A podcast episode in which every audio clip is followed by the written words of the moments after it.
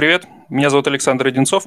Я работаю в Штутгарте в сфере IT. Вы слушаете 18-й выпуск «Вас подкаст».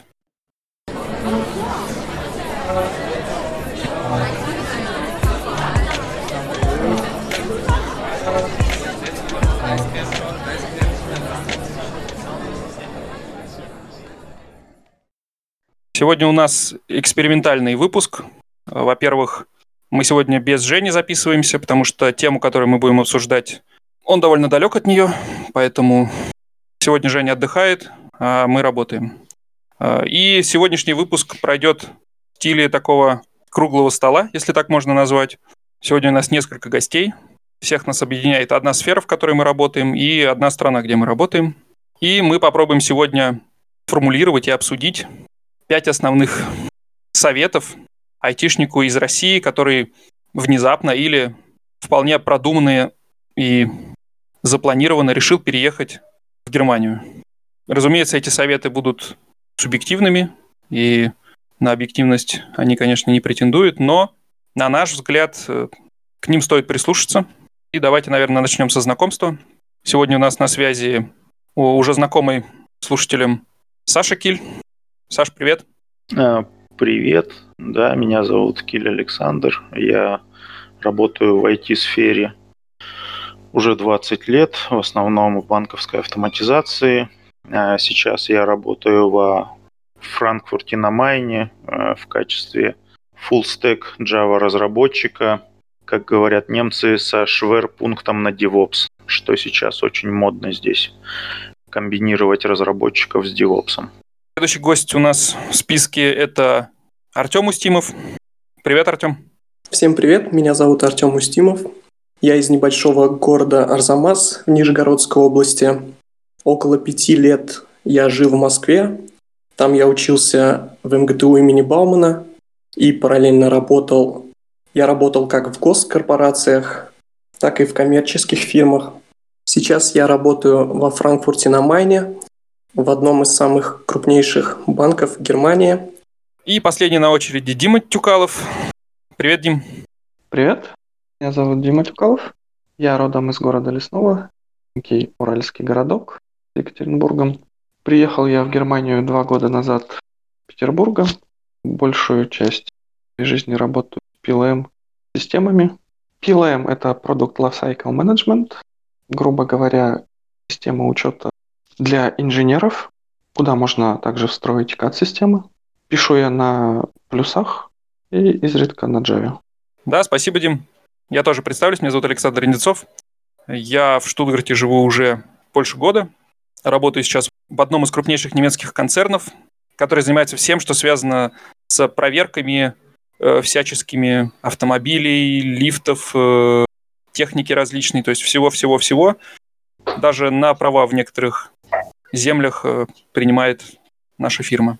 Фирма называется Декра.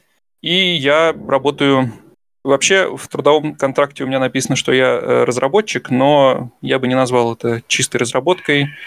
Я очень много занимаюсь также администрированием, CI-CD. В общем, такой солдат-универсалист, который занимается всем и вся на благо фирмы. Давайте, наверное, начнем с того, что вернемся немного назад на несколько лет и поговорим о том, как кому пришла в голову идея переехать и почему была выбрана именно Германия. Потому что, насколько я понимаю, э, Дима и Артем до этого жили в Москве, в Питере. В этих городах вполне неплохо айтишникам живется. Я сам тоже из Москвы приезжал. У САК отличная работа до этого тоже в Новосибирске, и в Москву тоже были возможности переехать. Давайте начнем, наверное, с Артема, как вот у нас в списке э, расположено, и пойдем дальше по порядку.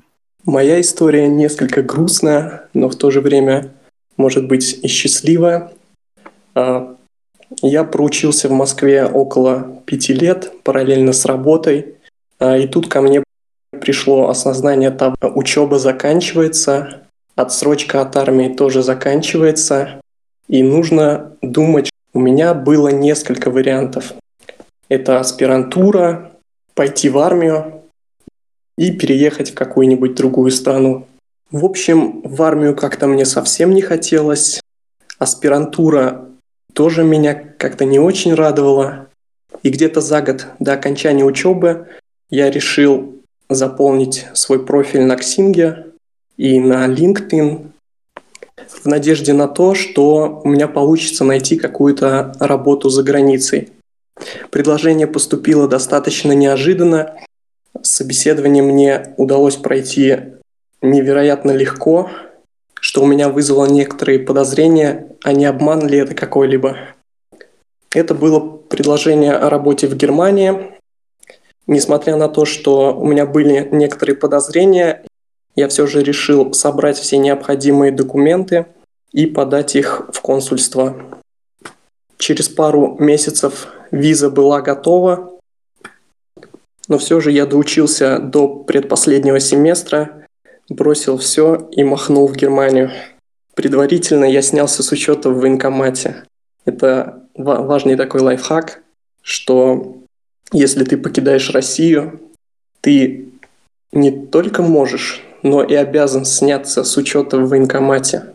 И тогда у военкомата к тебе не будет никаких претензий, повестки не будут приходить и так далее.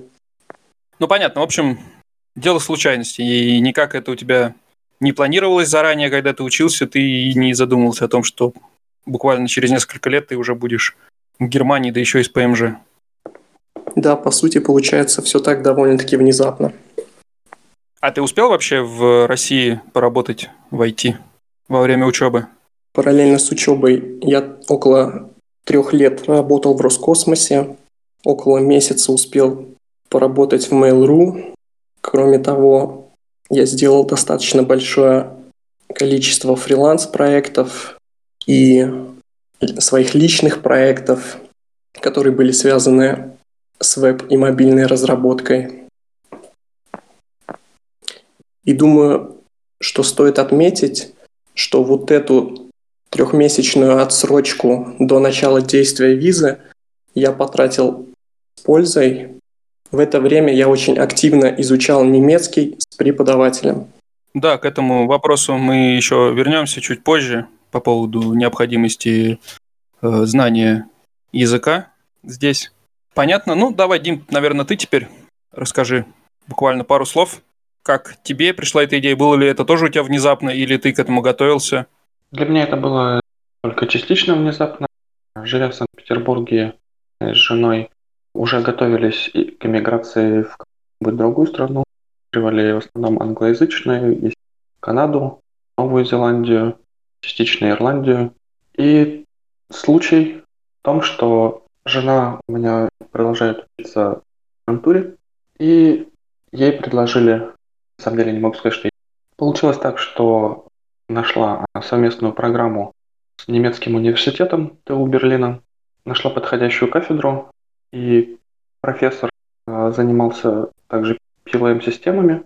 Мы с ней оба очень продолжительное время работаем в PLM, консалтинге. И на полгода мы поехали в Германию. На тот момент я работал удаленно в финтех-компании.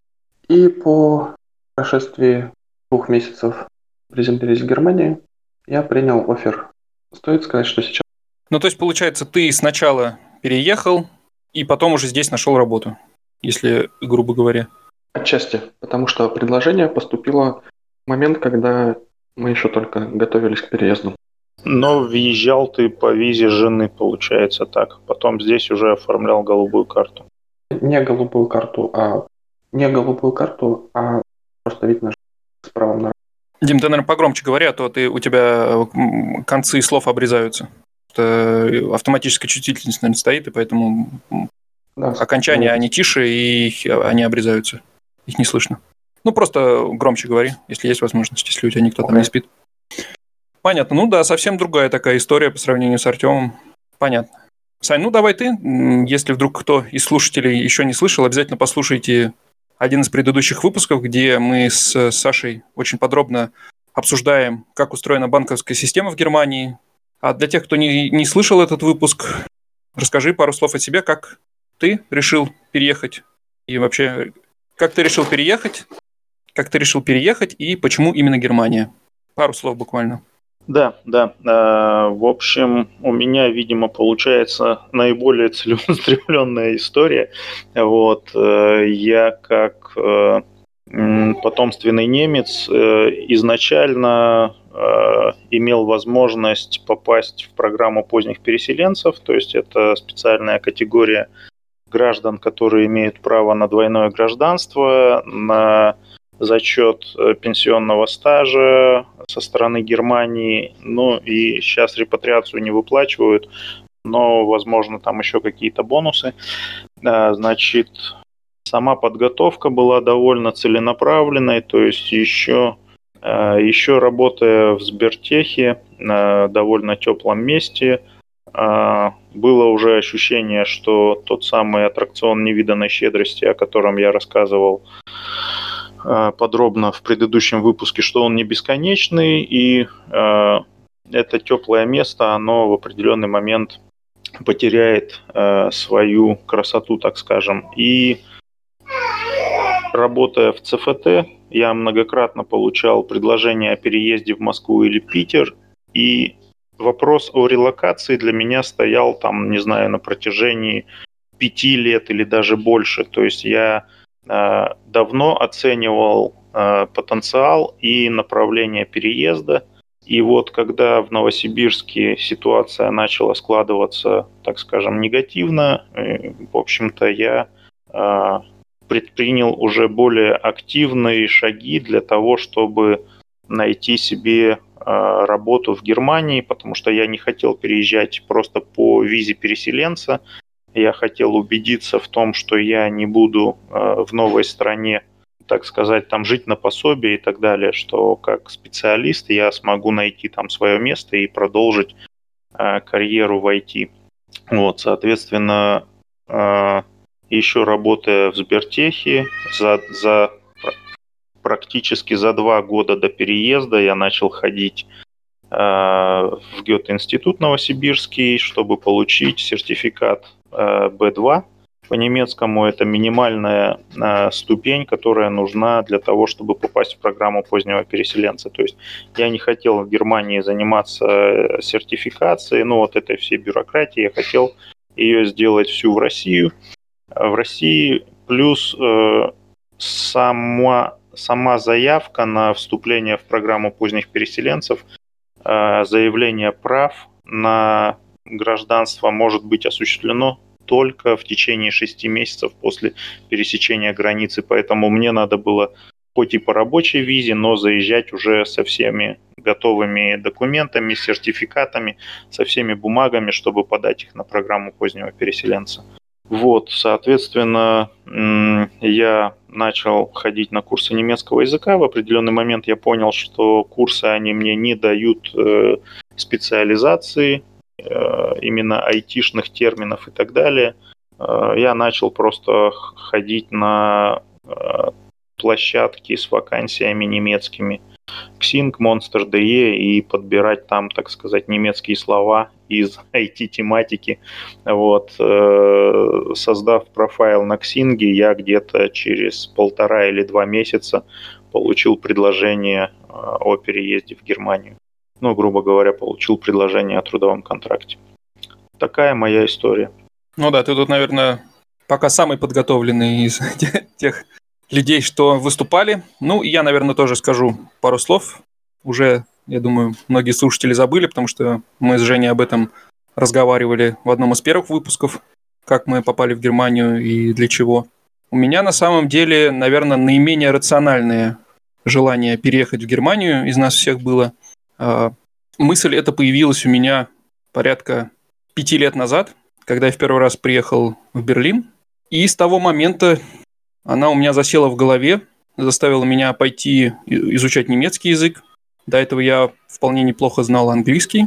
Работал я в то время э, в Воронеже системным аналитиком. У меня был небольшой опыт разработки на Java, но в основном я занимался общением с клиентом, составление спецификаций, подготовка всяких отчетов, технических заданий и всего такого, всей этой грязной работы.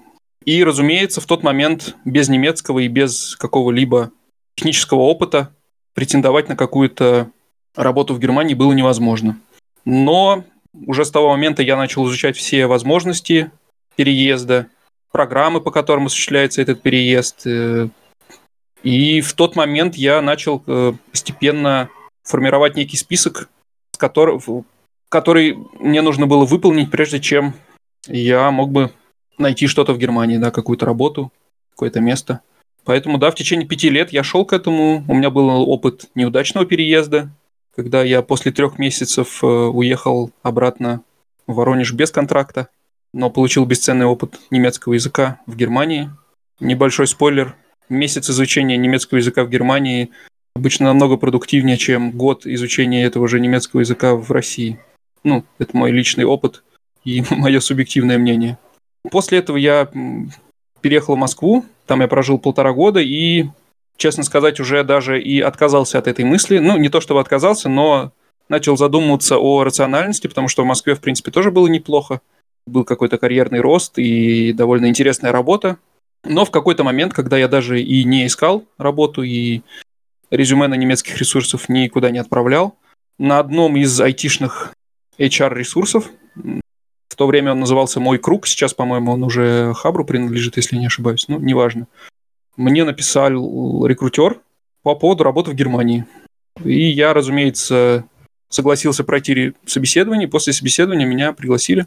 Это, конечно, был не, не супер идеальный вариант, но, честно сказать, я в тот момент не задумывался о том, с какими сложностями я столкнусь. Э, да и вообще, на самом деле, переезд э, был довольно неудобный, так скажем, потому что у меня не было заготовлено ни денег на этот на переезд. В этот момент э, у меня была уже беременная жена, и э, эм, все это было довольно неудобно. Я даже квартиру в Москве не успел за три месяца, как это обычно в договоре прописано, предупредить о том, что я съезжаю. Но, в общем-то, скомканно, но все получилось, и сейчас уже все, могу сказать, что все отлично. Ну, как видите, у нас опыт различный переезда, у кого-то совсем случайный, у кого-то более подготовленный. Поэтому, наверное, мы можем порассуждать на тему того, что же важно знать и держать в голове. Не будем говорить э, программисту или разработчику, потому что есть, не будем обижать админов и, и, и прочих девопсов, э, которые тоже, э, возможно, хотят переехать куда-то. И, скажем так, человека из IT-сферы, который решил переехать в Германию. Или, может быть, в данный момент задумывается о том, в какую страну ему бы хотелось ре- релацироваться. Пройдемся. У нас сегодня 5 пунктов, плюс еще есть нулевой пункт. Э, пройдемся по ним и попробуем найти какую-то истину, действительно ли этот совет имеет место быть. Ну, нулевым пунктом у нас идет э, совет э, подумать еще раз, действительно ли вы хотите переезжать в Германию. Если вы, да, если вы живете в Питере или Москве, то, во-первых, вас может разочаровать зарплаты, которые предлагают здесь работодатели. Э, в целом, при высокой квалификации они сопоставимы с московскими зарплатами. Я думаю, что тут вы, ребят, согласитесь со мной, что за золотыми горами в Германию ехать бессмысленно. Да, к тому же на начальном этапе вы вряд ли сможете претендовать на высокую зарплату без знания немецкого языка. Ну и, конечно, все айтишники привыкли к высоким технологиям, к свободе на работе, к тому, что работодатели э, буквально устраивают э, битвы в грязи за хороших сотрудников и предлагают один печеньки, другой PlayStation, третий еще что-нибудь, работу из дома. В общем, э, такое в Германии, конечно, тоже есть, но, на мой взгляд, этого гораздо меньше, чем в Москве и, в принципе, в России сейчас, наверное. Везде идет этот тренд выстраивания такого HR-бренда у всех IT-фирм, когда примерно все фирмы топовые предлагают примерно одинаковый уровень зарплаты, пытаются захватывать внимание потенциальных кандидатов какими-то плюшками. Здесь в крупных фирмах, возможно, это не так активно. Ну и третьим подпунктом здесь э, будет э, то, что вас буквально в первые дни после переезда может немного расстроить уровень местных технологий, особенно после Москвы. Для айтишников, как для гиков, это может тоже для кого-то быть решающим фактором. Вы как считаете, ребят? Э, этот пункт имеет место на жизнь? И стоит ли подумать еще раз? К слову о печеньках. Я работал в немецком подразделении одного крупного испанского банка в Германии. Так вот, там даже кофе был платный. Да, вполне типично. Так, ну, позвольте тогда я выскажу свое мнение по этому поводу. А, подумать еще раз, это, конечно, очень полезно. Если говорить о уровне зарплат, а, то на момент переезда это будут сопоставимые зарплаты с Москвой, с Питером, да, с центральными регионами. Ну, не с центральными, а с головными регионами. Но кроме Германии, допустим, есть э, варианты релокации, то есть э, в Новосибирске, допустим, активно хантят э, людей на Кипр, в Дубай и в другие, так сказать, более теплые страны. Вот, поэтому, смотря кто чего ищет, э, в Германии можно, конечно, найти пляж, э, сланцы и сделать вид, что ты как бы типа дауншифтер в Таиланде, но в более цивилизованном. Вот. Однако э, Германия это все-таки гораздо более бюрократичная страна, то есть это здесь налоги, это очень много обязаловки, визовый режим и помимо визового режима еще много нюансов э, с медицинскими страховками, очень много обязательств на себя берет человек. И в сравнении с российскими, наверное, реалиями, здесь в Германии работодатель обязан меньше. Он может э, реализовывать функцию налогового агента, например, и отчислять какие-то налоговые выплаты, а может и не отчислять. То есть по большей части все обсуждения в Германии идут по зарплате брутто, и может оказаться так, что вы сами оплачиваете все свои налоги самостоятельно. То есть э, при этом надо обращаться к какому-нибудь штойербиратору, который поможет все это правильно посчитать и не оказаться потом должному государству. Вот, поэтому нужно понимать, э, что каждая страна имеет свою специфику. Вот. Э, по все-таки по уровню э, жизни и по качеству, допустим, продуктам, продуктов или стоимости продуктов, я несравненно как бы доволен Германией и в плане цены тоже. То есть об этом есть отдельная серия у Александра на подкасте, где он с Евгением проводит параллели между, так сказать, потребительскими корзинами, как они жили в России, как они жили, живут теперь в Германии. То есть здесь я могу только подтвердить, что качество продуктов э, гораздо выше, при этом цены сопоставимы, а по некоторым позициям и даже ниже, чем они сейчас в России. Поэтому вот в плане житейско-бытовом, вот Германия, в принципе, она очень хорошо себя показывает в плане здравоохранения, в плане обеспечения продуктами. Вот. Но тут кто чего ищет. Если молодой человек, э, преследуемый военкоматом, то, в принципе, возможно, Таиланд – Э, шорты, сланцы, футболка и ноутбук под мышкой – это гораздо более интересный и отвязный вариант. Вот, в Германии будет все гораздо строже контролироваться. И хочу заметить, э, по телевизору уже идут обсуждения, чтобы ввести воинскую повинность. Ну, это, конечно, маловероятно в реалиях Германии, но они начали это почему-то обсуждать.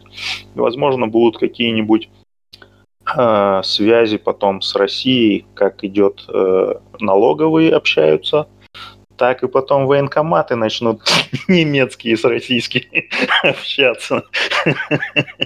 вот. Но это совсем другая история уже, да? Да, ну, в общем, это мое такое предварительное мнение о том, что надо задуматься, Германия это то, что вам нужно при переезде, или подумать о других вариантах, которых, в принципе, немало. И Канада, и Новая Зеландия, и вот на самом деле у меня, допустим, есть э, знакомый, мы работали вместе в Новосибирске. Я уехал в Германию, он какое-то время меня теребонькал, расскажи, что как. Э, я сначала был несколько смущен, э, как сказать, таким интересом, да и на тот момент я был, наверное, в Германии два или три месяца, и мне было еще сложно сформулировать какие-то вещи, которые бы на самом деле адекватно отражали бы ситуацию в стране. Ну, то есть ее восприятие как бы еще не выстроено было. Вот. А потом позже я как бы увидел, что он начал постить фоточки ВКонтакте. А, у него было предложение, просто он у нас был э, типа как системным администратором или монтейнером, он обеспечивал функционирование э, тестовых инстансов, там, продакшн инстансов и так далее. Вот. И он сейчас живет на Кипре. То есть он получил, ну, не голубую карту, у них там это пинг-карт считается, и единственное, что его смущает, он говорит, погода отличная, средиземноморский климат, все прекрасно. Единственное, что ездят они не по этой, ну, не по нашей стороне. То есть у них как бы автомобильное движение, видимо, английская колония была или что. В общем, говорит, неудобно. Купил машину, неудобно переучиваюсь. Но в остальном, в остальном человек э, тоже абсолютно доволен, как бы проживая на Кипре и для, его, для него эта миграция с женой, как бы с семьей тоже не составила особого труда. То есть э, есть варианты, действительные варианты, о которых стоит как бы задуматься и сопоставить какие-то климатические вещи, бытовые вещи. Да и не стоит забывать про США. Вот уж куда-куда за деньгами разработчику-то. Сейчас тоже там много есть разных программ визовых, которые, если вы ну, вроде рыжий конопатый немножко Им... там поприкрывал эти программы миграционные, но, скорее всего, все это наладится. Ну, это временно, да, это сейчас здесь. И... Здесь тоже не так просто сейчас при... приехать в Германию. Какое-то время даже невозможно было из России. Дим, у тебя есть какие-то мысли на этот счет? Да, все, что озвучено, мне вполне знакомо. А, Питере как раз-таки была конкуренция между HR-ами. Последнее место работы, когда я поступал, было несколько вариантов, и HR делали различные предложения по плюшкам, а, где-то спортзалы, где-то курсы дополнительные, бесплатные, где-то чуть-чуть побольше денег, а здесь а, такого нету. Ну, я, честно говоря, считаю это логичным, потому что приехав сюда без каких-то семейных связей, когда у тебя язык на уровне там дер трактор, дер пашет, дер землю, дер нашу, конечно, э, очень сложно, так сказать, ждать, что за тебя будут э, конкурировать и тельняшки драть э, друг другу там немецкие рекрутеры. Ну, у меня сюда вот небольшой пример есть, как это у меня было в России, потому что я буквально полтора года до переезда в Германию прошел через переезд из Воронежа в Москву. И, в принципе, для меня это был, ну, тоже по... Ну, конечно, не так сложно, но тоже довольно ответственный шаг. В тот момент мы как раз после неудачного переезда в Германию вернулись в Воронеж. Жена закончила универ в тот момент уже, и у меня не было работы, собственно, ничего нас не держало, и мы решили попробовать переехать в Москву. А, я в то время просто на HeadHunter свое резюме поменял там город и изменил зарплату насколько я тогда понимал, по рынку, ну, на самом деле, гораздо ниже рынка я поставил. И в тот момент э, у меня было по 4 собеседования в день. Э, везде предлагали какие-то бонусы, какие-то премии. На перебой HR рассказывали, как у них хорошо, как у них интересно работать, как, какие ДМС они дают там разные. У кого-то со стоматологией, у кого-то без. Ну, в общем, при том, что опыта у меня в тот момент было не особо много. Вот я основной свой опыт для переезда потом в Германию набрал в Москве, а до этого не то чтобы я был таким завидным специалистом, но при этом конкуренция довольно высокая среди работодателей именно в Москве. Поэтому здесь вот, ну, субъективно, опять же, я такого, конечно, не увидел. Да, и при переезде а, вообще в любую страну, не только в Германию, ты становишься одним из бесконечной армии приезжих очень много ребят из, из Индии приезжают, которые э, демпингуют своей ценой, и с этим я столкнулся при переходе на новую работу, когда я подавался самостоятельно в одну из компаний. Э, мне отказали по причине того, что зарплатные ожидания высокие. Но зайдя немного с другой стороны, через э, один из чатов э, запустили тоже, что ищут разработчика.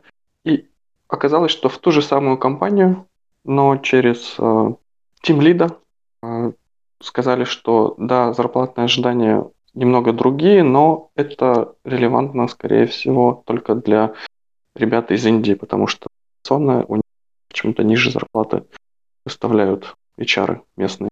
Ну, наверное, они, в принципе, на родине привыкли к меньшим, может быть, зарплатам, потому что э, российские айтишники, они же сытые, сидят в Москве, и у них все хорошо, и их, чтобы переманить, это еще надо постараться. Да, по поводу местного сервиса и момента, когда ты переезжаешь, это совсем это небо и земля. С тем, в том, в том, что ты привык жить, что происходит с сервисом здесь. Первые полгода мы были в откровенном шоке, и очень часто у нас были мысли, а зачем мы вообще это сделали, и не уехать ли обратно. Это вы, что... а вы, получается, с самого начала в Берлин переехали? Да, мы с самого начала жили ну, в Берлине. Стоит иметь в виду, что в Берлине, наверное, это топ-5 городов, именно вот как раз по развитию всяких цифровых городских сервисов, мне кажется, как раз Берлин, э, Мюнхен туда же, Франкфурт. То есть э, там как раз все, сравнивая с Германией, довольно неплохо в этом плане. Однако при этом э, нужно знать, что сами немцы активно выезжают из Германии. То есть сколько бы ни было понаехавших, Выехавших, согласно статистике официальной, порядка 400 тысяч в год из Германии. Так вот, а, по поводу сервиса. Совсем отличается подход э, к медицине. Без термина ты практически не можешь никуда попасть. Качество услуг откровенно страдает. Многие службы мы не раз сталкивались с тем, что если ты звонишь по какой-то проблеме, у тебя что-то не работает, или тебе нужно что-то исправить, очень часто операторы просто грубят Некоторые говорили «учите немецкий» и бросали трубки. И ты просто немножко в шоке находишься от такого сервиса. Но как-то постепенно за год после этого привыкаешь все, покаиваешься и начинаешь замечать положительные стороны всего этого. Намного лучше климат, атмосфера более спокойная, непринужденная, никто никуда не спешит. Иногда, конечно, не хватает, чтобы все делалось быстро, но при этом ты сам можешь оставаться расслабленным в обстановке. Да, это, кстати, хороший аргумент для вот этих вот ценовых э, параллелей. То есть, если мы говорим о том, что приехав сюда, получив минималку по голубой карте, ты как бы находишься на нижней границе, но при этом ты зарабатываешь примерно столько же, сколько мог бы зарабатывать в Питере или в Москве, то мы понимаем о том, что здесь это лишь первая ступенька, нижняя ступенька зарплатная, да, и при этом интенсивность работы здесь гораздо ниже. То есть в России тебе там за те же там 150-200 тысяч придется как бы э, то, что называется жопа в мыле, э, за все отвечать, э, в, в интенсивном режиме работать. Вот. Здесь же в Германии это как бы нижняя ступенька, ты приехал, у тебя Э, ноль ответственности, ты э, по-немецки можешь с трудом два слова связать, никто тебе не дает никаких там архиважных задач и так далее, все тебе разжевывается, и на все на это дается э, времени там в два-три раза больше, чем тебе бы дали на аналогичной задаче в России. Вот тут как бы именно ментальность или размеренность жизни, она как бы дает тоже свой плюс. Ну вот мы плавно подошли и к пункту под номером раз, к первому пункту, который звучит «Учите немецкий, ребята, прежде чем переезжать в Германию». И, может быть, это и не всегда так. То есть, в целом, наверное, есть куча примеров, когда люди переезжали без знания немецкого, с одним английским, и находили работу, и до сих пор немецкий не знают и не хотят учить, и живут здесь с английским. Э, но знание немецкого в Германии дает очень хорошие преимущества. И частенько э, знание немецкого может помочь, если по каким-то техническим компетенциям опыта не хватает или знаний. Например, так было у меня. У меня в целом не очень много опыта было именно разработки, но при этом я переезжал сюда с, уже с немецким B2, то есть я свободно мог э, разговаривать на собеседованиях. И, насколько я понимаю, по тому, э, что мне потом говорили коллеги, их э, удивило то, что я довольно неплохо говорю по-немецки, и в целом это повлияло на принятие решения о моей кандидатуре, когда я устраивался. Да и в целом, наверное, сложно переоценить необходимость знания местного языка в дальнейшем по жизни, потому что все те люди, которые переехали сюда с одним английским и потом не учат немецкий, сталкиваются с простыми бытовыми сложностями. То, что английский английским, но кассир в магазине или врач не всегда говорит по-английски. И, конечно, у немцев средний уровень знания английского он выше, чем в России, намного. Но этот уровень не всегда достаточный для того, чтобы покрыть все аспекты жизни. А в каких-нибудь э, государственных структурах так вообще с вами вряд ли кто-то будет говорить на английском, только на немецком. Так что эту сложность лучше по возможности избежать, да и бонусы, которые дают знание немецкого языка, довольно хорошие. И, в принципе, немцы очень любят, когда немецкий учат, когда говорят по-немецки, а не по-английски. А, даже если ты говоришь с ошибками, то тебя всегда поддержат, исправят твои ошибки обязательно и будут улыбаться, что ты такой молодец, говоришь на немецком. Как у вас было с немецким, когда вы переезжали? И если хорошо, то дало ли это вам какие-то бонусы при поиске работы? Я, когда переезжал, успел только пройти а, месячные курсы немецкого, но в голове практически ничего не отложилось. А, то есть я переезжал еще даже с кривым английским на тот момент. Выражения страдали на моем английском, но постепенно он улучшился, и начал я изучать уже в Германии немецкий, но тоже интересно, когда я нашел школу, это было не очень скоро, она была только по субботам из-за моего питания рабочего. Ходил я по 5 часов субботам, отходил до А2, то есть окончил, э, получается, полностью А1.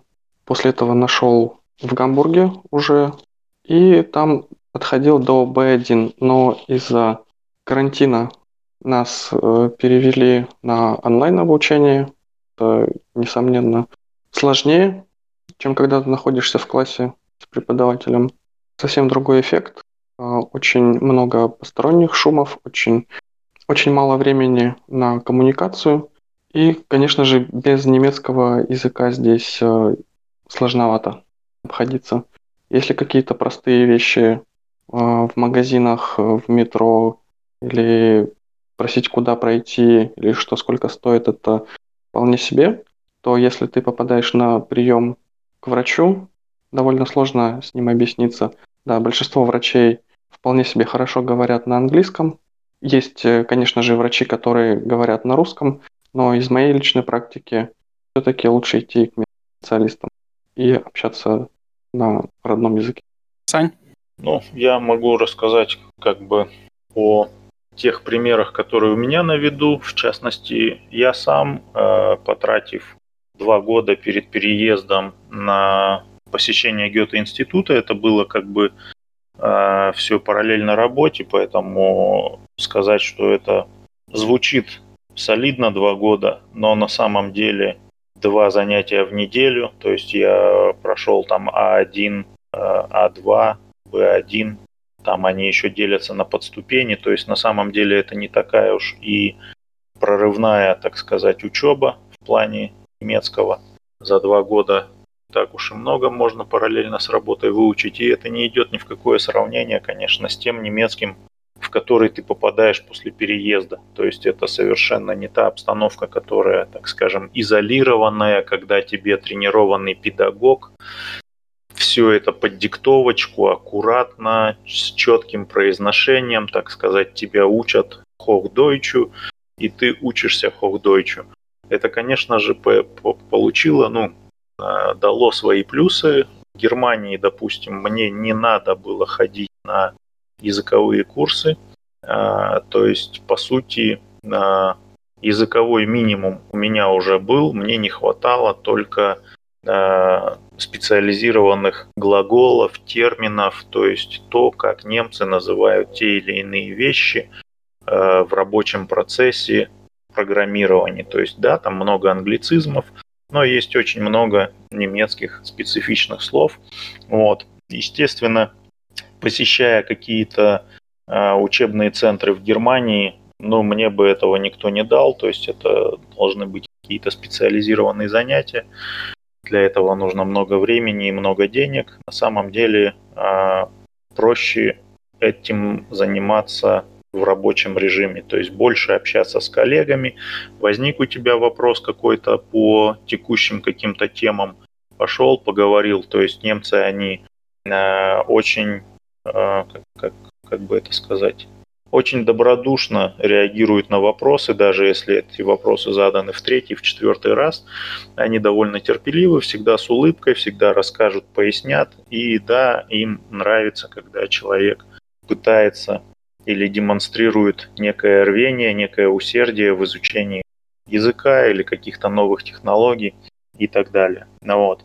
А сказать, что без немецкого прям вообще нельзя переезжать, я тоже не могу, потому что у меня есть две семьи на примере. Это мои старые коллеги по ЦФТ, и один из них мы потом вместе с ним работали и в Сбертехе вместе. А, эти люди переехали в Германию, а, они никак не связаны там с моими переездами, хотя с, вот, с Александром из Сбертеха мы летели в Германию на один день разницы, грубо говоря. Я летел 19 октября, а он летел, по-моему, 20 у него самолет на вот, мы были очень удивлены, конечно, ну и мы общаемся здесь и тоже проводим какие-то параллели. Мы общаемся, конечно, без подкастов, а так э, майские шашлыки, новогоднее оливье, вот, чтобы не потеряться, тем более, что мы работали много лет вместе. Вот. И, допустим, оба, оба этих айтишника переезжали исключительно с сознанием английского языка. А, они проходили собеседование по скайпу, потом был личный визит, то есть это вылет по а, визе, общение было на английском. И здесь уже в Германии они учат его постольку поскольку, то есть исключительно в бытовых бытовых целях, э, чтобы называть вещи своими именами, грубо говоря, в том же самом супермаркете и так далее. А на работе они также общаются по-английски, и особого мотива изучать немецкий у них нету. И я с ними обсуждал вопрос там ПМЖ и так далее. Э, у них позиция простая, да, я и без языкового сертификата получу ПМЖ просто на год позже. То есть, как бы подтвердив э, языковые знания, ты получаешь ПМЖ через два года. Без языкового сертификата ты вправе получить ПМЖ, ну, по голубой карте через три года. То есть, да, без проблем. Как бы это вещь, которая совершенно не горит. При этом э, надо заметить, что и у того, и у другого основным носителем языка являются жены. То есть они, грубо говоря, все, я пошел на работу, я общаюсь там на английском, я пришел домой, я общаюсь дома на русском и, ну, там, немножко по-немецки. Э, жена по большей части учит его различным немецким новым словечкам. Вот. В то время, когда он работает, жена ходит на интеграционные курсы, учит немецкий, именно бытовой немецкий, то есть интеграционные курсы, они ставят своей задачей э, бытовую культурную интеграцию, вот, поэтому жена у него изучает немецкий, это как бы процесс невольный, если она приехала за ним как компаньон, как э, член семьи, то, э, как правило, всем, всем компаньонам прописывают интеграционные языковые курсы. Вот. Соответственно, она ходит, э, общается в плане садиков, э, какие-то вещи по детям, то есть э, больничные вопросы. Это все решает жена. То есть для них, для обоих английский язык является приоритетным, а немецкий приятным дополнением. Но крупные немецкие работодатели, немецкие фирмы, они на отрез не принимают людей без знания немецкого. Потому что многолетний там массив э, технической документации, написанный исключительно на немецком языке, тебе никто там разжевывать не будет. Э, но не буду далеко ходить. Вот буквально недавно я проходил собеседование в Коммерцбанк, и там было однозначно сказано, что у нас все интерны работают только со знанием немецкого. Для внутренних сотрудников требования английского нету. Экстерны, да, но немецкие, э, или как сказать, внутренние сотрудники штатные работают только на немецком. Все, это как бы у них взято за правило. Если знаешь английский, отлично, у нас есть там э, так сказать, экстеншены или внешние офисы, которые при наличии совместных каких-то проектов английский будет очень удобный, там очень полезный, да. Но как бы для in-house, для внутренней разработки это наоборот английский будет плюсом, а немецкий он обязателен, без него никак. А, то же самое было в, в Декабанке, например, в Люксембурге. Хотя там творится полный интернационал, но без знания немецкого туда попасть невозможно. Опять же, по той же самой причине, что вся документация и коммуникация в группе компаний э, дека, она входит э, в Шпаркас групп и, соответственно, исключительно на немецком. То есть э, ты не можешь написать письмо какое-то там на английском, грубо говоря. Вот такие такие вот правила. И немецкий будет существенным плюсом переезд со знанием немецкого, а, но при этом это не исключает переезда без знания немецкого. Я бы это так охарактеризовал. Ну и в целом к переезду обычно готовятся, наверное, те, кто подготовленные и спланированные переезды, обычно готовятся за год-полтора, и этого времени вполне хватит, чтобы какой-то минимальный уровень там B1 но стоит отметить, что в плане трудовой миграции законодательство не предъявляет вообще никаких требований к уровню владения языком.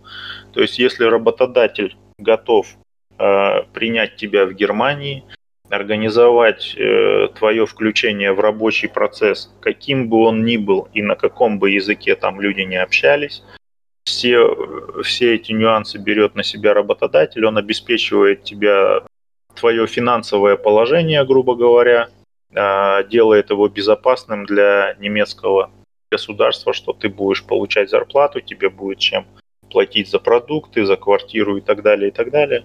При этом а, само государство, оно а, с целью культурной интеграции, оно дает тебе там ваучеры на тебе и твоим фамилиям Цугихериген, это членам семьи, право на бесплатные какие-то курсы, на посещение языковых курсов. Как правило, это интеграционные курсы, которые ставят своей задачей не только э, повышение языковых знаний, но и знакомят с какими-то культурными и бытовыми порядками в Германии. Ну, это традиционные там сортировка мусора там и Э, как, как устроены там политическая система, детские сады и так далее, и так далее. То есть оно там идет как бы изучение языка, но все на таких каких-то житейских примерах. Там Маша пошла в детский сад, там, не знаю, э, или в больничку, то есть чтобы приезжим сразу какие-то жизненные сценарии разыграть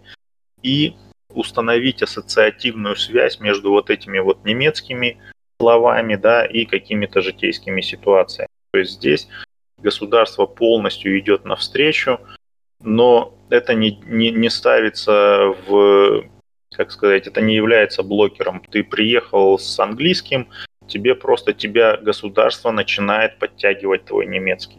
Но если ты уже приехал с немецким, это является неоспоримым и очень весомым плюсом и для работодателей, и в плане широты выбора работодателей, и то, как э, на это будут реагировать э, непосредственно немцы, непосредственно твой работодатель, твоя команда, то окружение, в котором ты будешь находиться. Вероятность найти крупную компанию с английским языком и необязательным немецким не нулевая. Мой текущий проект как раз является таким. И более того, в команде до меня говорили на немецком.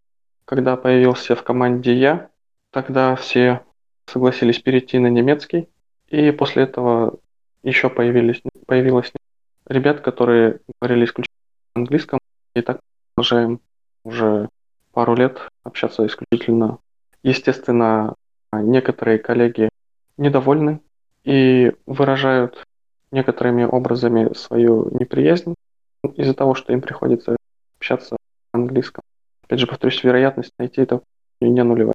Ну, здесь, э, конечно, да, вступает э, уже то, насколько ты нужен компании, так скажем. Потому что если компания будет остро нуждаться в таком специалисте, как ты, то, конечно, на отсутствие знаний немецкого языка закроют глаза. В принципе, наверное, в IT-фирмах большинство сотрудников могут спокойно общаться на английском на какие-то рабочие темы, и для них эта проблема не будет в большинстве случаев.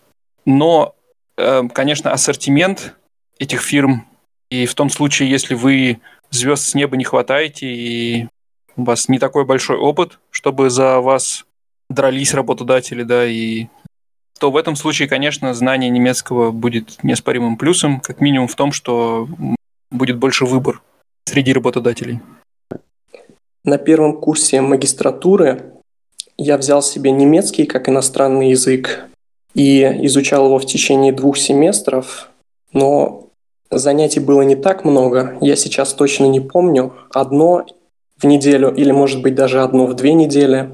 В итоге по прошествии года я мог только...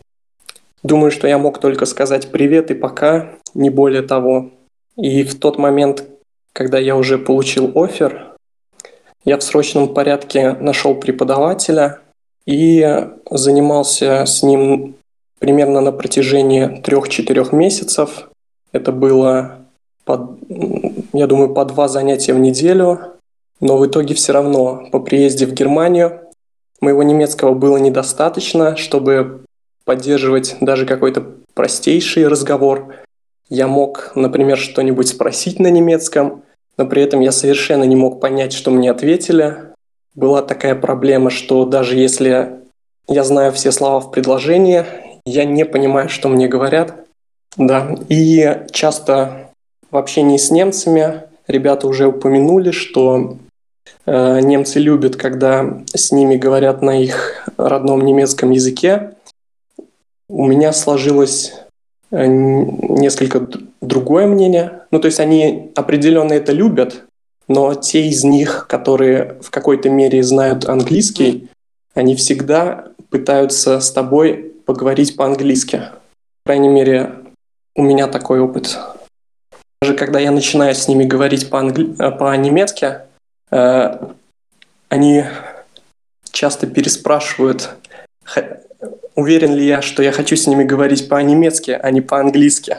Но это звучит уже несколько неприятно, я бы сказал, потому что по моим ощущениям мой немецкий уже достаточно давно стал лучше, чем мой английский.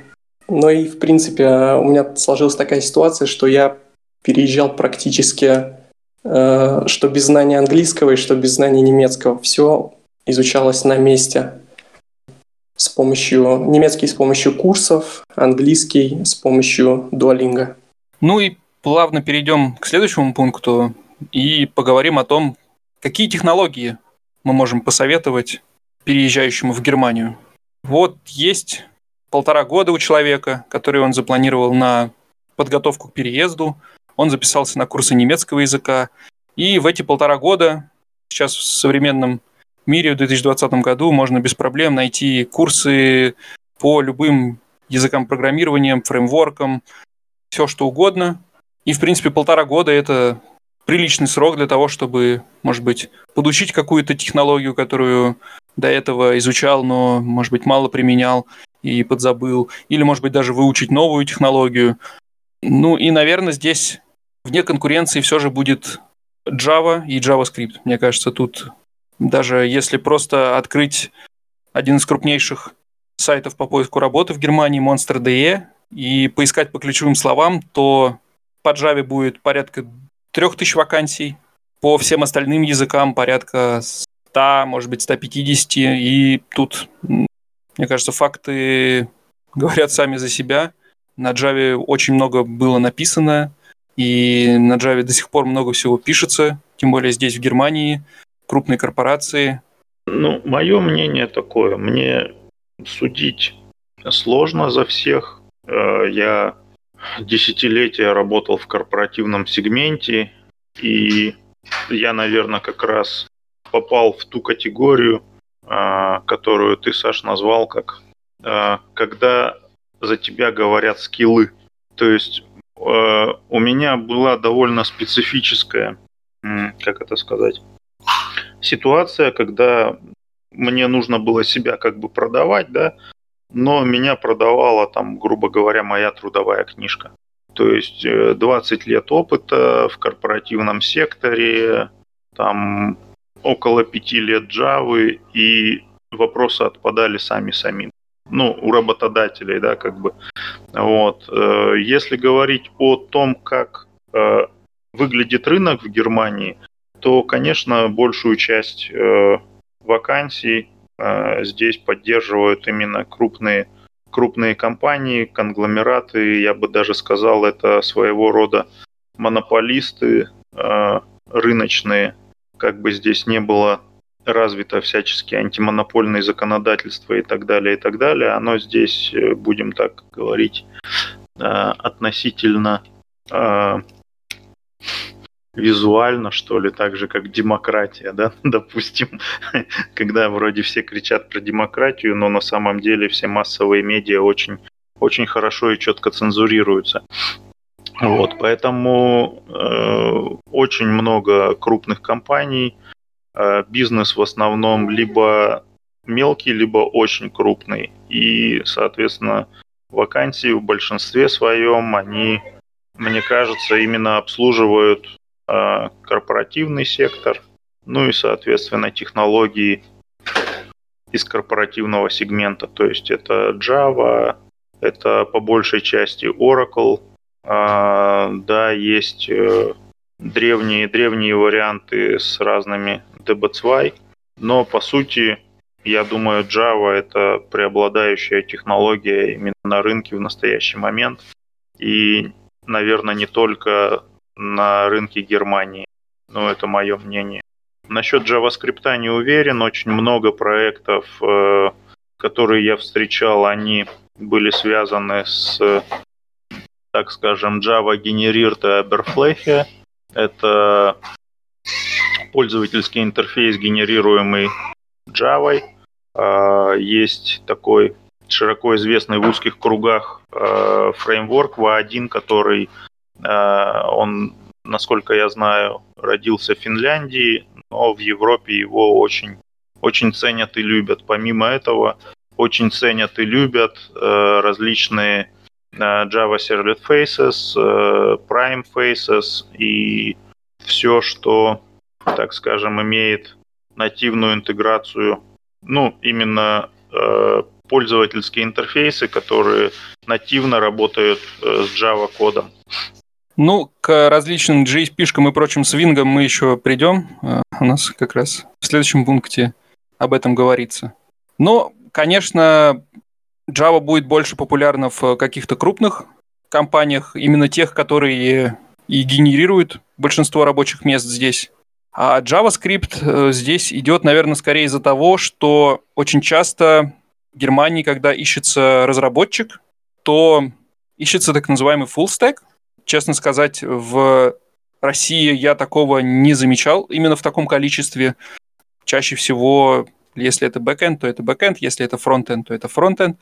Э, здесь э, частенько от, даже от бэкэндера будут требовать наличие компетенций в JavaScript, может быть, в Angular, реже там в чем-то более современном, там в React, может быть. Да, за последние пару лет у меня немаленький опыт э, поиска работы в Берлине получал далеко не одну сотню отказов, и большинство требуют э, full stack разработчиков. Даже если это backend, действительно э, зачастую требуются какие-то знания фронтенда, и очень много отказов приходит из-за того, что не знаешь какую-то технологию с фронтенда. А, по... Full stack C++ разработчик. Да, да.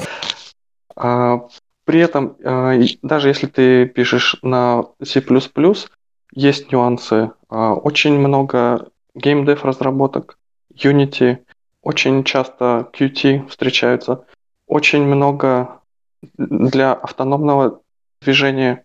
Даже Tesla пришла в Берлин, и у Mercedes-Benz очень много вакансий на автономное вождение. Здесь HR очень внимательно относятся к тому, какие технологии у тебя написаны в резюме. И если чего-то не хватает, то зачастую они просто пришлют сразу отказ. Ну да, иной раз думаешь, что лучше, наверное, написать все, а уже потом разобраться. все то, что хотя бы слышал где-то когда-то, стоит э, написать в резюме, а уже потом э, дальше на месте разбираться, подходит ли тебе эта вакансия или нет. Потому что частенько может такое быть, что каких-то просто ключевых слов, которые для тебя кажутся очевидными, типа там XML, например, или JSON, если у тебя не написано в резюме, то, несмотря на большой опыт э, в Java и еще в чем-нибудь, HR может просто не ответить тебе, потому что у тебя нет знаний XML, например. Ну, в общем, э, судя по всему, не Java единый, так сказать, в Германии. Э, можно найти работу, даже если вы пишете на плюсах, например, или на чистом C. Действительно много здесь и связанных с интернетом вещей, различных стартапов и разработок. Э, но вакансий, конечно, будет меньше, и отказы будут чаще. Очень много еще на Ruby и Python. Я абсолютно согласен, что в Германии Java просто вне конкуренции для бэкенд разработки. А в частности, очень часто используется фреймворк Spring и Spring Boot. А для фронтенда чаще всего используется JavaScript или TypeScript. В Германии в корпоративном сегменте очень популярен фреймворк Angular. А в стартапах часто используют React. Вот Vue.js в Германии используется не так часто, но тоже встречается. Еще для русского слушателя это может показаться необычным, но в Германии встречается исходный код, в котором классы и методы названы на немецком языке. Поэтому, если для вас это принципиально, я советую вам задать э, такой вопрос на собеседовании. На каком языке написан исходный код того проекта, с которым вам предстоит работать? В общем-то, совет оставим как есть, но немножечко скорректируем его. Конечно, Java плюс JavaScript здесь по количеству вакансий вне конкуренции, но даже на таком непопулярном стеке, как, например, C++, вакансий достаточно и работу найти можно. Ну, ты сказал, но C++ это неплохой вариант и очень большой сегмент э, различных навигационных решений. Ну, в сравнении с классическими вот этими клиент-серверными приложениями там на какой-нибудь Java, Python или том же Ruby, конечно, мне кажется, что менее популярный все же C++. Да и можно даже тут по, по количеству вакансий посмотреть там на том же, на HeadHunter или на Monster. Действительно, вакансий будет меньше, просто потому что этот стек сложнее. И на него порог входа выше. Ну, ладно, предположим. Так сказать, рыночек говорит свое фе. Да, ну тут третий пункт мы частично коснулись э, в нулевом, когда обсуждали Стоит ли вам вообще переезжать в Германию, если у вас и, и дома неплохо кормят? Третий пункт я сформулировал как умерить свои зарплатные ожидания. Может быть, наверное, здесь у нас сейчас э, какое-то другое мнение в результате родится. Но по субъективным ощущениям, после переезда у меня немного другой взгляд на зарплаты в Германии, в принципе. То есть, когда я жил в России и думал о переезде в Германию, и, в принципе, там в Европу у меня были мысли о том, что здесь, конечно, золотые горы получают э, люди, и эта зарплата будет расти дальше там до бесконечности, а по факту получилось так, что сейчас я понимаю, что, будучи разработчиком, обычный потолок – это 80 тысяч в год, что даже для США, например, или там той же Новой Зеландии отличается. Насколько я знаю, в Америке можно расти как разработчик, не переходя при этом в менеджеры или в тимлидов гораздо выше по своей зарплате. И понятно, оставим за, скобкой, оставим за скобками, конечно, то, что там э, совсем другой принцип налогообложения, совсем другой принцип налог... Э, медицинского страхования и, конечно, другие совсем затраты. Но даже с учетом этого рост зарплат там выше. То есть ты, у тебя этот потолок, к которому ты стремишься, он гораздо выше, и, в принципе, ты можешь всю жизнь проработать разработчиком, не переходя при этом на какую-то менеджерскую позицию, на менеджерскую должность. Э, здесь же у меня есть несколько коллег, которые уже довольно с большим опытом, там порядка 10 лет в разработке, и, к сожалению, потолок для них это 80 тысяч в год, и выше этого ты можешь получать только если ты уже как индивидуальный предприниматель будешь брать проекты и сам дальше заниматься всеми своими э, налогами и прочим. Тогда действительно по такому контракту ты можешь э, получать и, там, и 100 тысяч и выше. Но вот как наемный работник больше 80 тысяч сложно получать. И это такой вот потолок, с которым нужно смириться. Потому что если, например, вы, будучи в Москве, работаете сеньором, то вполне там какие-нибудь 300-350 тысяч можно получать. При переводе на евро с учетом налогов и квартплаты это получится как раз те же самые, наверное, 80, 80 тысяч в год, да даже, может быть, повыше. И когда вы переедете сюда, вам будет практически не к чему дальше стремиться, не к чему развиваться, и, наверное, кому-то это может показаться не совсем тем, э, что хочется увидеть э, при переезде в другую страну. У вас, ребят, есть что на этот счет сказать? Мне кажется, тут сейчас будут горячие споры. Потому что мнение мое чисто субъективное, но у вас, конечно, побольше опыта. Вы на большем количестве проектов работали, и, может быть, большее количество людей знаете. Может быть, я не прав, и можно получать, будучи наемным работником, и выше. В целом, верхняя граница, на мой взгляд, указана верно. Думаю, стоит еще немного обсудить нижнюю границу для только что приехавшего новобранца. И, на мой взгляд, при недостаточном знании немецкого или английского языка 45-50 э, тысяч в год у вас удастся получать практически в любой немецкой компании. Я бы обозначил немного другие вилки с учетом не того, что ты приезжий, а с э, уровнем твоих навыков. То есть для джуниора условно до 45, для мидла условно до примерно 60, сеньор до 75-80. Ну, 80 это опять же сложно, скорее 70-75. Ну и единичные вакансии принципалов там и 80, и пару раз я видел и 90.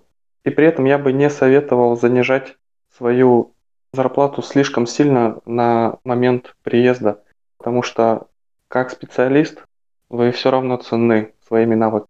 И даже без знания языка, возможно, стоит чуть-чуть понизить их, но, опять же, по моему опыту, немцы немножко странно смотрят на людей, которые дешево себя продают с недоверием. Если ты синьор, почему ты продаешь себя за 45-50? Мое мнение в плане зарплатных ожиданий следующее. А, находясь в России, ну, либо готовясь к переезду, а, ориентироваться надо на минимальную сумму. То есть э, я считаю правильным имеет смысл переезжать только по голубой карте. То есть неважно, бы ты получаешь акцепт на нее, находясь в России, или потом уже приехав э, в Германию получение вида на жить, но ориентироваться надо на минимальную сумму по программе «Голубая карта».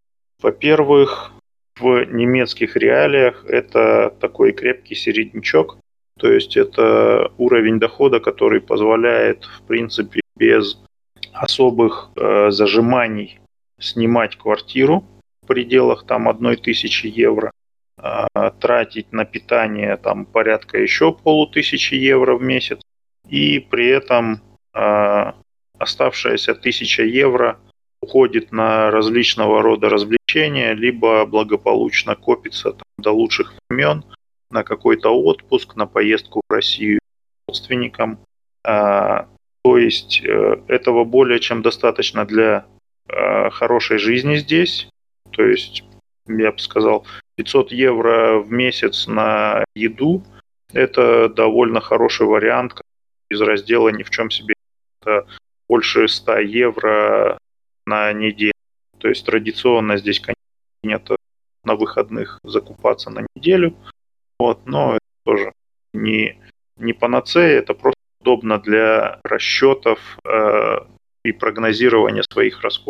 Ну, 500 евро это все-таки, наверное, не на одного человека, а как минимум на двоих. Ну, это кто как кушает, и смотря какие продукты покупает, и смотря э, что-нибудь вкусненькое, вкусные продукты надо чем-то вкусным запивать.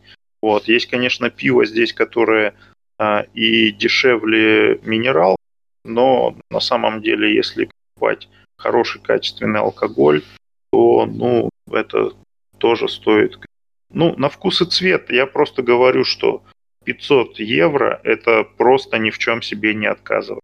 Да, то есть как бы это, это не предмет для, как бы, да, для дебатов, кто какой сыр покупает, кто какой алкоголь покупает. Я говорю, что вот это те рамки, то есть, допустим, 1000 евро на квартиру, это тоже очень неплохая квартира. А если говорить о каком-то небольшом э, региональном городке, то это очень хороший ценник. Ну, то есть 1000 евро это очень хороший вариант, э, можно наивного строить. Если говорить об одного человека, то Э, эта цена, ну, за двушку, будем говорить, для одного человека, возможно, это даже будет избыточно. То есть 500 евро – это, допустим, проживание да, семьи из двух человек. 1000 э, евро – это аренда квартиры для семьи из двух человек. Если ты в одиночку переезжаешь, то, конечно, это можно там сократить вдвое.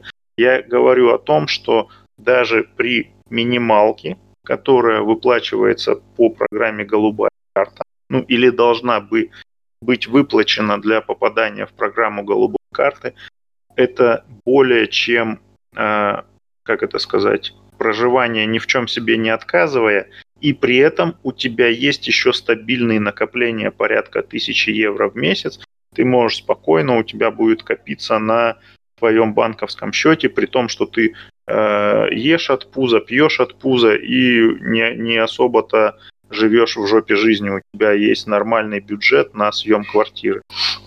Важность всего аспекта я хочу подчеркнуть именно в том, что имеет смысл максимально быстро э, войти к немецкому работодателю с минимальными зарплатными ожиданиями и наработать опыт именно у немецкого работодателя.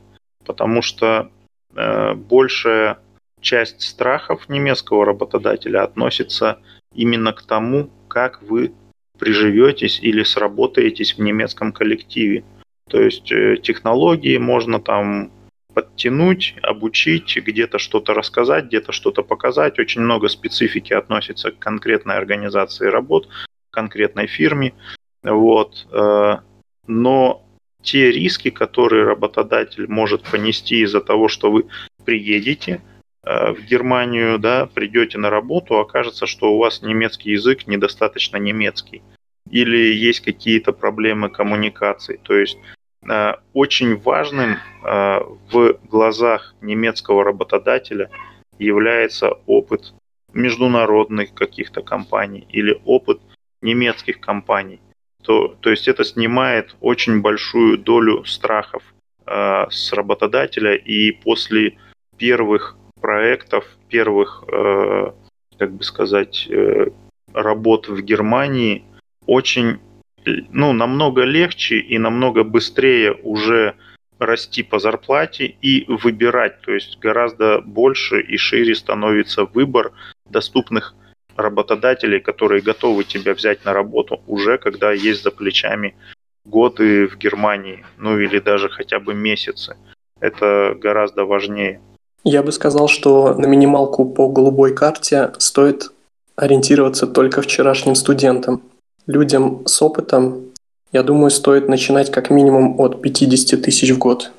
Да, но при этом, э, как Саша правильно сказал, в целом даже на минималку можно вполне жить вдвоем. И первое время вот мы с женой вдвоем жили на одну мою зарплату.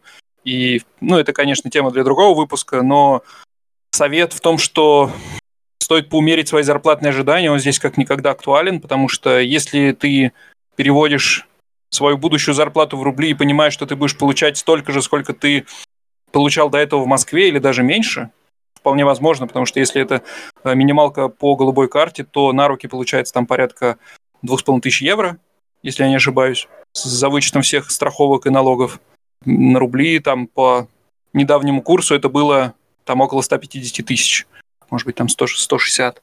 И ну, для кого-то это может показаться очень маленькой суммой, при том, что ты как бы переезжаешь в другую страну и надеешься, что сейчас ты будешь э, внезапно получать там огромные деньги. И, ну, здесь стоит, наверное, да, по понимать, что совсем другая структура и затрат здесь. И, в принципе, здесь такой больше упор идет на вот средний класс как раз.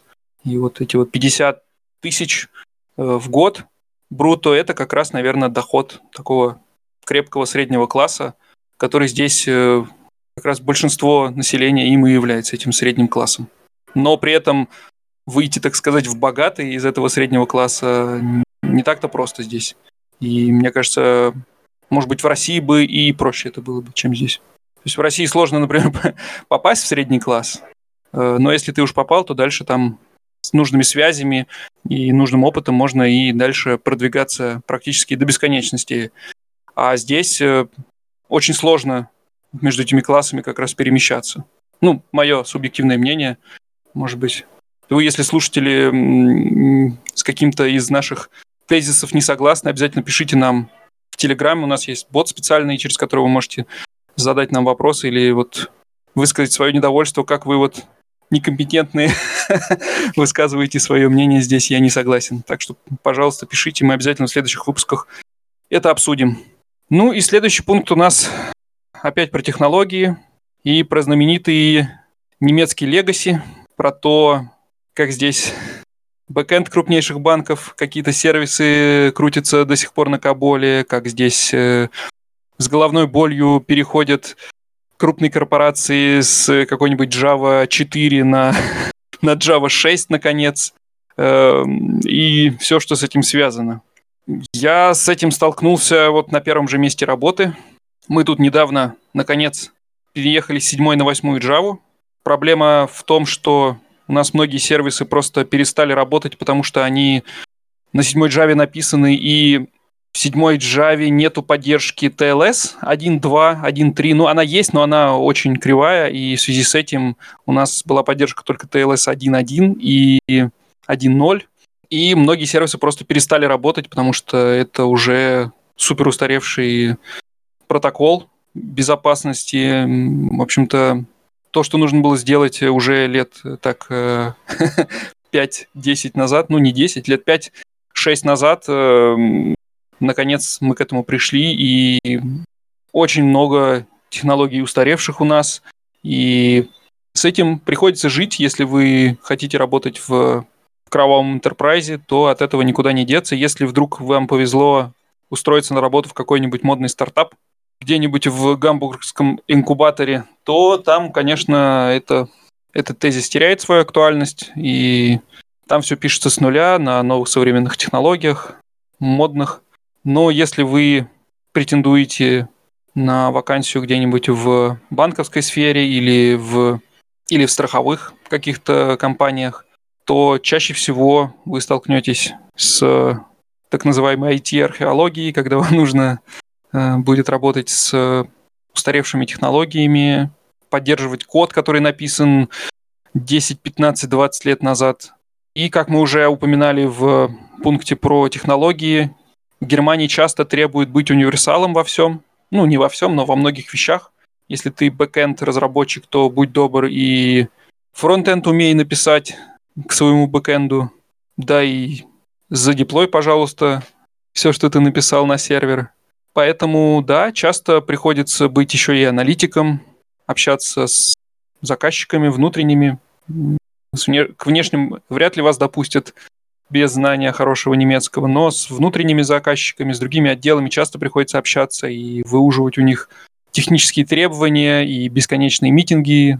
Все это можно, опять же, направить вас послушать нас, наш один из предыдущих выпусков про банковскую сферу, где мы это очень подробно обсуждали. Все эти сложности согласований, бюрократии и устаревших технологий, которые встречаются в том числе в банковской сфере. Вам, ребят, есть что на этот счет еще дополнить? Или, может быть, вы возразите и скажете, что не так все плохо здесь? В принципе, мой опыт это как бы именно то, что Александр сейчас подметил. А по большей части меня в недоумение э, вводила ну, некая размазанность или невыраженная роль персонажей, там, тимлидов, аналитиков, э, менеджеров. То есть они все как бы тимлид, но, но не совсем тимлид. То есть он как бы не несет ответственности или он не представляет собой того персонажа, которого я, допустим, привык видеть на этой позиции в России. То есть тимлид, он по сути, ну, он некий менеджер, он, допустим, ведет некую коммутацию э, входящих сигналов в команду и не более того. То есть он обычно избегает каких-то приемов решений, э, каких-то технические компетенции у него могут не быть или там недостаточно быть развитыми. То есть к нему очень сложно обращаться как к за советом, что ли, или за компетентным каким-то э, решением, потому что, скорее всего, он тебя куда-то переадресует. Э, то же самое можно сказать, допустим, о менеджерах или аналитиков. В моем опыте было именно в немецких проектах. Очень часто я получал просто пересылку писем от клиентов, то есть от заказчика. Я получаю письмо, и там какие-то новые требования, и типа, пожалуйста, вот э, перевари это и дай оценку. То есть ты начинаешь сравнивать эти новые требования с текущей версией фах-концепта. Противоречит оно этому, не противоречит. Э, оказывается, там какие-то несостыковки, ты идешь к аналитику, вы начинаете сидеть вместе, это что-то разжевывать, понимать, как оно должно было быть, как хочет клиент по-новому. То есть на самом деле э, ты э, начинаешь работать как некий аналитик, ты додумываешь продукт, э, какие-то новые фичи пытаешься в него вписать, в том числе как проектировщик продукта. Потом ты должен будешь это оценить и вроде как даже немножко и подписаться за тем, что через какое-то время все будет именно так, как, как захотел клиент в письме. А вот на этой дорожке очень много нюансов. То есть, по сути, разработчика делают ответственным, начиная от э, обработки исходных требований и заканчивая тем, когда клиент будет доволен. То есть через сколько ты это сделаешь, э, в каком спринте, в какой релиз это войдет и так далее, и так далее. И так далее. Да, немцы очень формально подходят ко всему. Э, в тикете должно быть все заполнено, все затыкано, но этот весь формалитет, он почему-то применим ко всему угодно, кроме э, самих себя любимых. И начинается аналитик, он не совсем аналитик, он почему-то свою функцию не выполняет – менеджер свою функцию не выполняет, и все свешивают по принципу «кто везет, на том и едут». То есть, как бы принцип, конечно, не нов, он и в России местами действует, но здесь он мне особенно, а, так скажем, бросился в глаза, что ли. То есть люди, которые там аналитик с докторской степенью, а, ну, я бы честно скажу, что человека с такими компетенциями – я бы не взял, там, работая в Сбертехе, там, на позицию аналитика. Про менеджеров здесь отдельный разговор.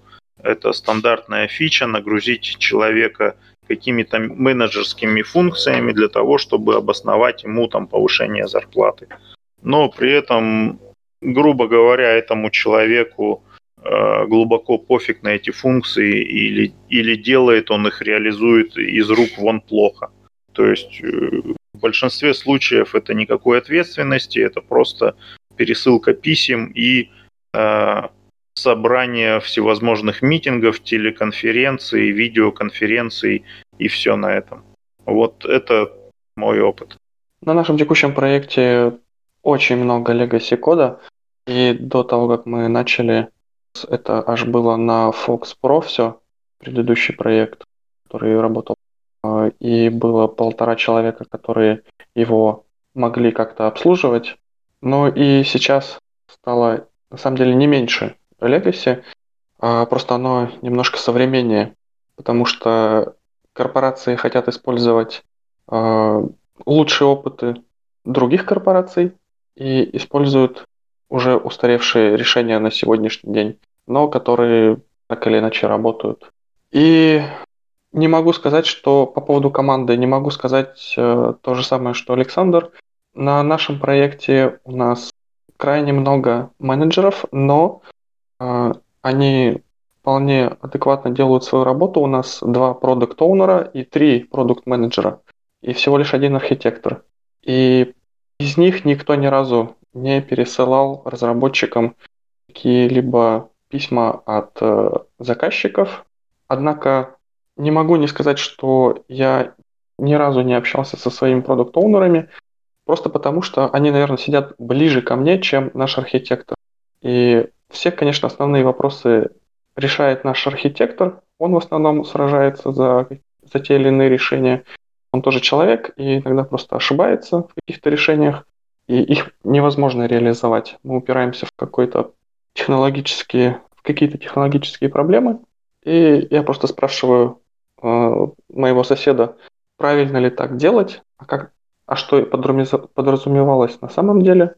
И после этого мы идем с этим к архитектору, и он вносит какие-то небольшие изменения. То есть нету какой-то суматохи, не нужно общаться с заказчиками от бизнеса, с конечными пользователями. Но это только для текущего проекта. Справедливо. Ну да, наверное, это все же исключение из правил основных, но чаще всего, да, вот как Александр сказал, менеджеры, они не всегда менеджеры по своим компетенциям. А как у тебя, Артем, с этим? Ты тоже довольно много поработал в интерпрайзных разных проектах, и, я думаю, не понаслышке знаешь, как там обстоят дела с Legacy. Да, в целом я согласен с ребятами. При работе в корпоративном сегменте, то есть в каких-то банках, э, страховках, страховых компаниях, то есть и тому подобном, то есть в компаниях с длинной историей, вам определенно придется работать с legacy кодом, впрочем, как и мне сейчас. Но сейчас я начал себя ловить на мысли, что мне почему-то начало это даже нравиться. Потому что... Все, это, это последняя стадия уже. Да, потому что когда ты пишешь какую-то новую функциональность, тебе нужно гораздо больше напрягаться.